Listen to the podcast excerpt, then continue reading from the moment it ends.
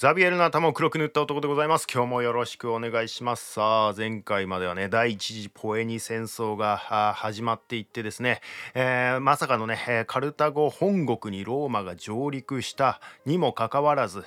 まあ、逆に返り討ちに合うようなね展開になっていたんでしたよね、えー、クサンティッポスというねスパルタ人の活躍によってですね、えー、もう象で踏み潰されまくって殺されまくるというね、えー、もうトラウマ級の展開になっていったというところで終わったんでしたね、えー、続きをやっていきたいと思います。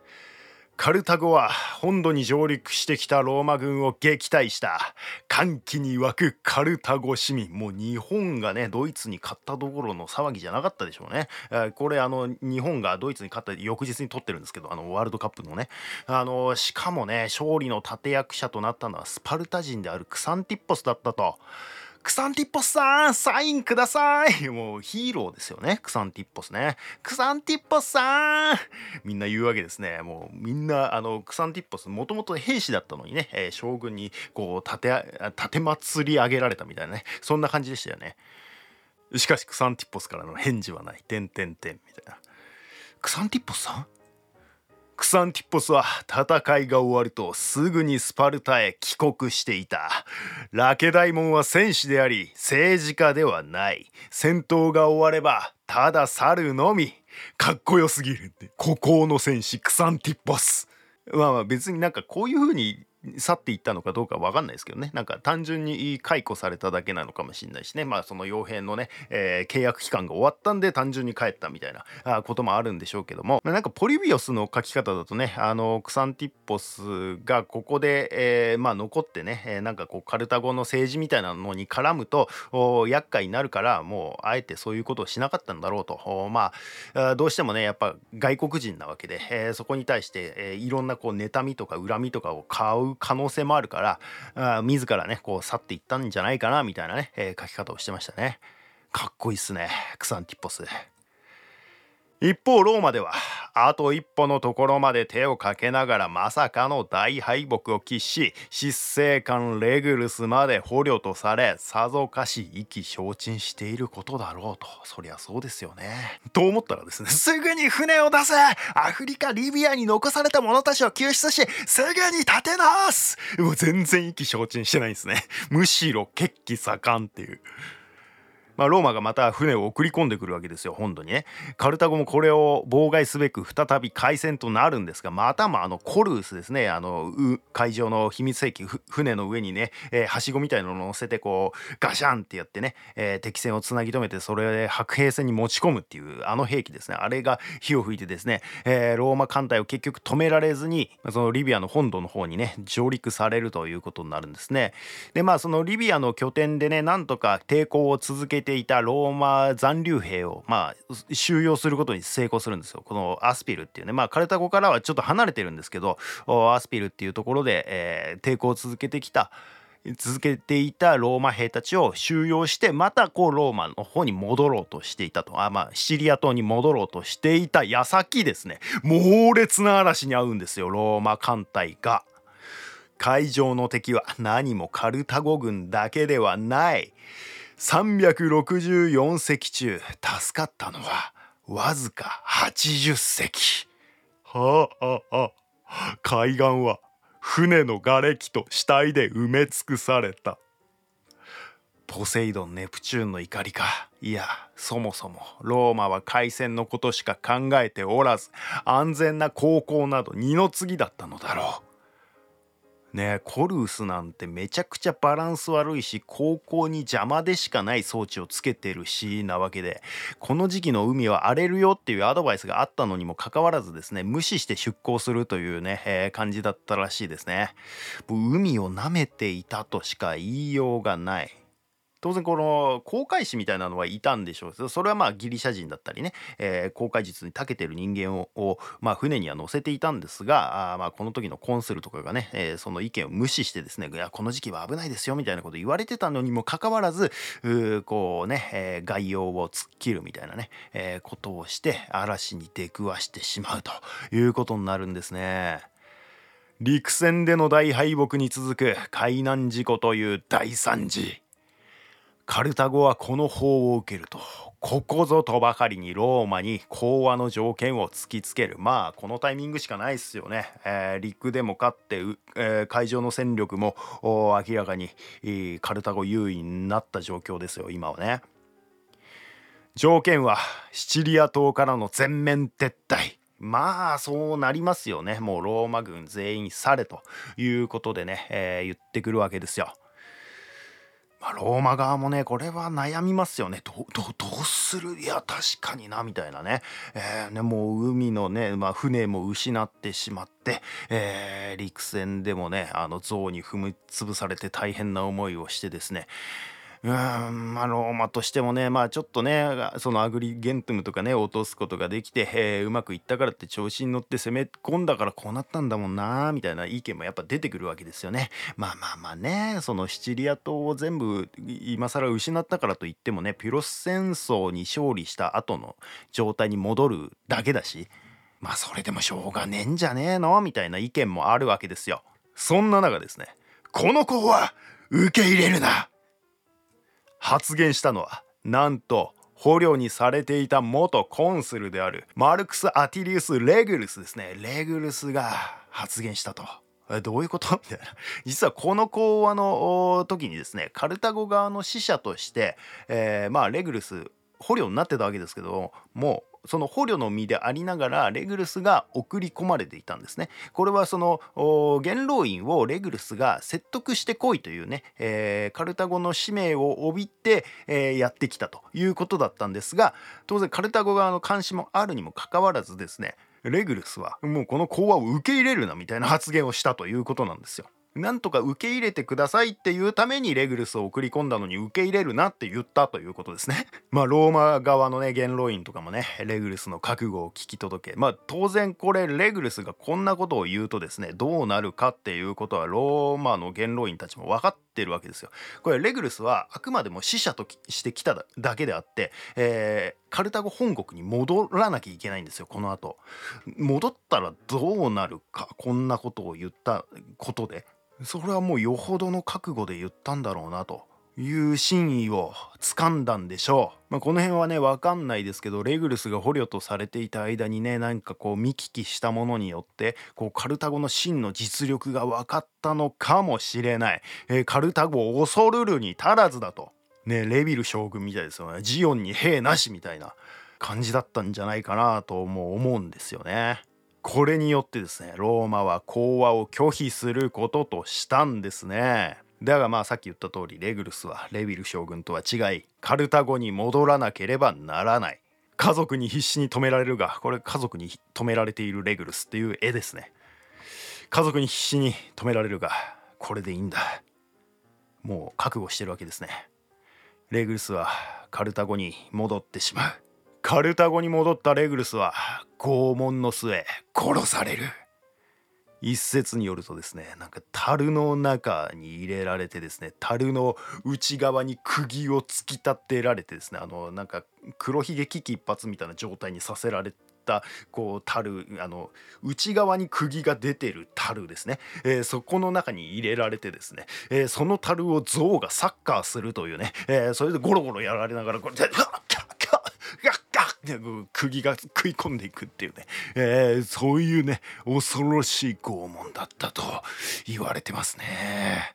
カルタゴは和平の決裂によりシチリア島の奪われた拠点を取り戻すべく再び準備を始め一部兵力を渡らせてくると。ただまあねカルタゴ界でも言った通りカルタゴの遠征隊はね傭兵がメインなのでどうしても準備に時間がかかるということですよ。まあ、さっき言ってたクサンティッポスとかももう帰っちゃってるわけですから再びまた雇い直さなきゃいけないということですよね。ローマは深い悲しみに包まれていたものの決して心は折れずレグルスの説得により戦意を取り戻し再び艦隊の建造に取り掛かると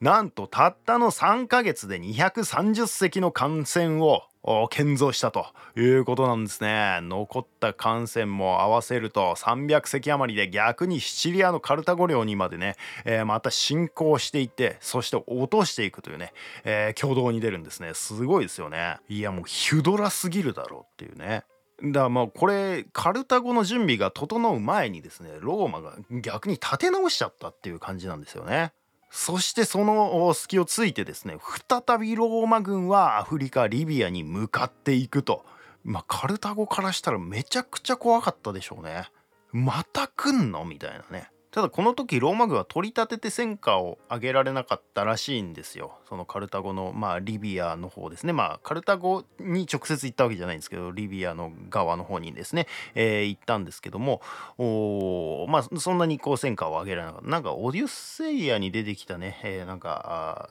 島みたいなところにも行ったらしいんですけども。おまあとりあえずまあ拠点を築いておこうみたいな感じだったんでしょうね。とりあえずまあ前回失敗したあところででもう一回チャレンジするための共闘法みたいなのを築こうとしたとかっていうこともあるとは思うんですけども、まあ、一回行ったはいいけどそんなにうまくいかなかったんでとりあえずローマに帰ろうということで、えー、まああの帰路に着くわけですよ。猛烈な嵐に遭うまたかっていうね。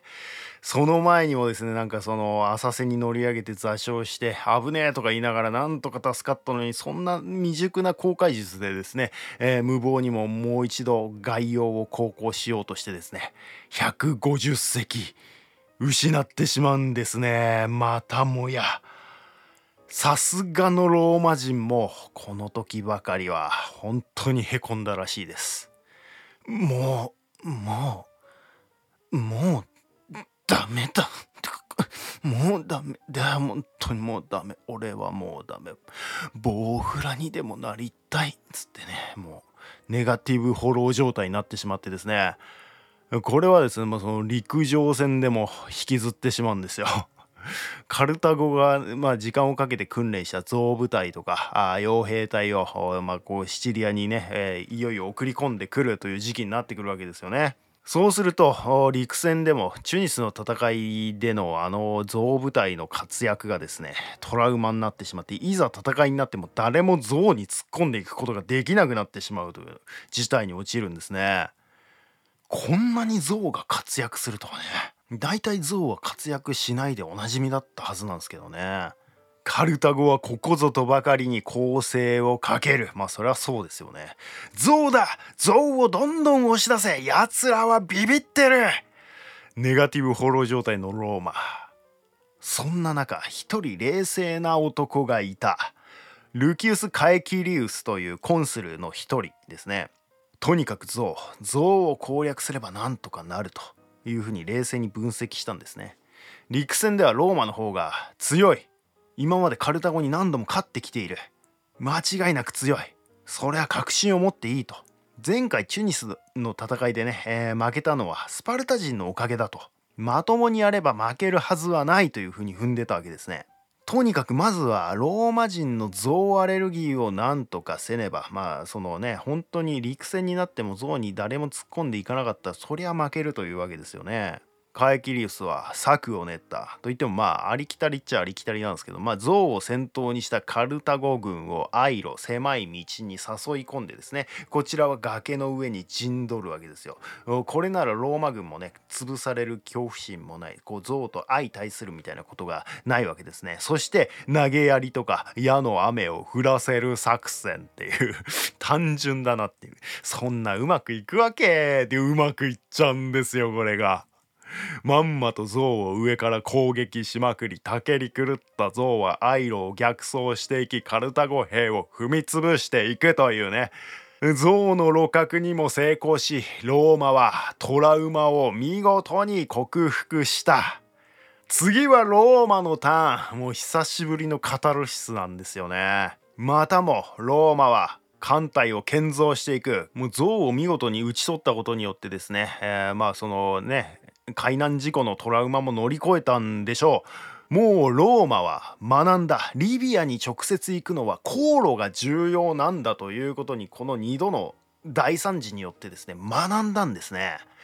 より行きやすい航路を確保せねばまた同じ鉄を踏むことになると。なので航路を確保すべく最もカルタゴ本土から近い町でありシチリアの最西端のですね町リリュバエウムという町ですね。まあ現在のマルサラという町なんですけどもここを狙うとリリュバエウムですね。あなるほど。そういう展開ねと。今まではですねまあその白草とかね、えー、シチリア島の東海岸の方からカルタゴ本国を目指していたんで、まあ、かなり遠いわけですよ。そりゃ海難事故に遭うリスクも高いわけですよね。なのでリユーバエームっていうその一番西側のね、えー、町を落とすことによって、まあ、最短距離でカルタゴというかリビアの方に行くことができると。いうことをね画策したということですね。学んでますねローマ。リリューバエイムっていうのはまあそのカルタゴ最西端にあったあのモティアっていう町があったじゃないですか。あのディオニシオス一世が落としたね、えー、あの町ですよモティアってね。えっと、カルタゴが初めてシチリア島に上陸した初めての植民地みたいなところですね。だけどそこディオニシオスに落とされてしまったんで、えー、カルタゴ側の、まあ、最重要拠点としてですねこのリリュバエムを築き上げたということなんですね。そのその後にですね。でここを落としに行こうっていうんだからもうそのシチリア島のカルタゴの本拠地みたいなところに向かっていくということになるんですね。もうローマ勇気取り戻しすぎではないかいっていうね。カルタゴとしても絶対に負けられない戦い。リリューバエウムもですね城壁と堀で固められた堅固な町なんですよ。これピュロスもですね包囲戦を仕掛けたんですがまあ落とせなかったというふうに言われてますね。海側は浅瀬になっておりよほどの操船技術がなければ船で侵入することは難しいと。どこから攻めるか。ローマは工場兵器で正面からゴリ押しする作戦を取るんですね。もう投石機とかね、えー、波状椎とかを使ってですねもう石の雨を降らせるみたいな感じでですね。であの近づいたと思ったら波状椎でドーンってあの塔をぶっ壊しに行くみたいなね。そんな感じで攻めようとするんですよ。まあ、それがねあの結構功を制してですね次々と塔が破壊されえ城内は混乱の極みとなったというふうに書いてありましたね。え傭兵部隊の中にはもうローマに投降しようとする者が多数。内部でまあリルバイムのね、えー、城の内部でもですねもうもう早く投降した方がいいよ派といや徹底的に抵抗すべきだっていう派でですね分かれたりとかしてですね、えー、もう内部でいざこざが起きていてその対処にも手を焼くカルタゴ軍という感じになってってくるんですね。でボカスカに城壁を攻撃されていく。もうとにかくこの工場兵器を何とかしなくては城内に立てこもっていてもどうにもならないという状況になるわけですね。そんな時ですねカルタゴ本国から援軍が船でやってくるんですよ、まあ、当然ローマをこれをさせまいと海上封鎖を試みるんですがもう圧倒的操船技術の差でですね普通に入港されるっていうね。塞ごうとしたけどその背後からスーッと入られるみたいなそんな感じになっちゃってですね、まあ、その後もカルタゴは普通にこう海から補給を続まあ普通にね、まあ、苦しみながらなんでしょうけどあの補給は続けられてしまうんですよね。援軍によって勇気づけられたカルタゴ軍は打って出て工場兵器を破壊しようと、まあ、場外での野戦となっていく。もう隊列も何もないガチャガチャの戦いだったらしいですね。もう一騎打ち対一騎打ちがめっちゃ怒ってるみたいなね。そんな感じの戦いだったらしいんですけど。だからまああと一歩のところでですね、まあ、工場兵器の破壊までは至らずにカルタゴのなんか隊長がですね戻れ!っつってもうなんかね合図出しちゃって戻っちゃったらしいんですよね。あと一歩で火をつけられたのにみたいなねところだったらしいんですがまあ結局戻ってしまって、えー、また膠着状態となるという感じなんですね。そんなある日リリュバエウムの城壁側からローマ軍の方向に向かって猛烈な風が吹き荒れる。これはチャンスだ。カルタゴ軍は一斉に火を投げ入れると風と共に燃え広がり全ての工場兵器を焼き尽くした。ね、なんかもうカルタゴ軍に孔明でもいたのかみたいなね、えー、展開ですけどね。風が吹いて火によってですね。工場兵器全てぶっ壊れてしまうんですね。頼みの綱の工場兵器を失ったローマはもう残された選択肢は一つしかなくなった。陸から無理なら海からだ。艦隊決戦で補給を断つ。まあこれしかないですよね。がカルタゴ側はですねもうローマの船に近づかなければいいことを学んでいたんですね。コルースに捕まりさえしなければいいんだろうと。ただのね捕まりさえしなければただの鈍足の船なんだからと。まあ最初からねそれは分かってたんでしょうけどまあ対処の仕方がいまいち分かんなかったんでなんかやられ気味になってましたけどカルタゴ軍まあ当然その船の速さとかね、えー、操船技術とかはカルタゴ側の方が上なわけなのでもう対策を練られてしまったと。距離を取って遠距離から攻撃するとともに操船技術の差で徐々にローマ艦隊を浅瀬の方に押し込んでいきローマの船は次々と座礁していくみたいな展開になるんですね。まあこれもう最初に陣取った時点でですねローマ側は騎士を背にしてカルタゴ艦隊と相対するわけですよ。そうなるとカルタゴ側はまあ沖の方に逃げることができるわけですけどローマはもうあの挟まれてるわけですよね騎士とカルタゴ艦隊にですね。もうその時点でちょっと勝負あったみたいなところもあってですねローマの船は次々と座礁していくと。それを見たローマのこの時のコンスルはですね逃げ出してしまって終わってみれば93隻の船を拿捕され乗組員も捕虜とされたと言われてますね。こうしてネガティブフォローから立ち直ったローマはリリュバエウムの攻防戦にまたしても敗れてしまう。この戦争はすでにですね開戦から16年も経っているんですよ。だいぶはしょってますけど。16年ですよ。明らかにですねまあ海難事故が一番大きいんですけど被害としてはローマの方が大きいというふうになってきてるわけですね。もう船だけで何百隻失ったんだっていうぐらい失ってますからね。2回の海難事故とリリュバエームでもうほとんどの船を失ってるわけですからね。やっと象のトラウマと海難事故から立ち直ったのにここが勝負時という時に負けてしまうローマ。さらにですねそこにあいつがやってくるんですよ。ハミルカル・バルカあのハンニバルの父親ですね。ハミルカル・バルカはなんとイタリア本土へ上陸し略奪蹂躙を始める。そっちか。ローマはどうなってしまうのか。続きは次回。いややっとハミルカル・バルカっていうねカルタゴ側のネームドが出てきましたけどね。あのハミルカルとかハンニバルとかっていう名前の人物がめちゃくちゃいるんですよカルタゴって。だからなんか本読んでるとどれがあのハミルカルなのかどれがあのハンニバルなのか分かんなくなってくるんですけどあやっと出てきたみたいな感じなんですよね。そうカルタカルタゴ本土の戦いでローマ側に負けた将軍とかもハミルカルだったりするんですけどそれはハミルカル・バルカとはまた別の人物だったりするということなんですよね。さあハミルカル・バルカ、まあ、バルカってね来航みたいなね意味なんですよね。まあその仮名ですけどね。来航ハミルカルがイタリアを侵略する。以上ザビエルの頭を黒く塗った男でした。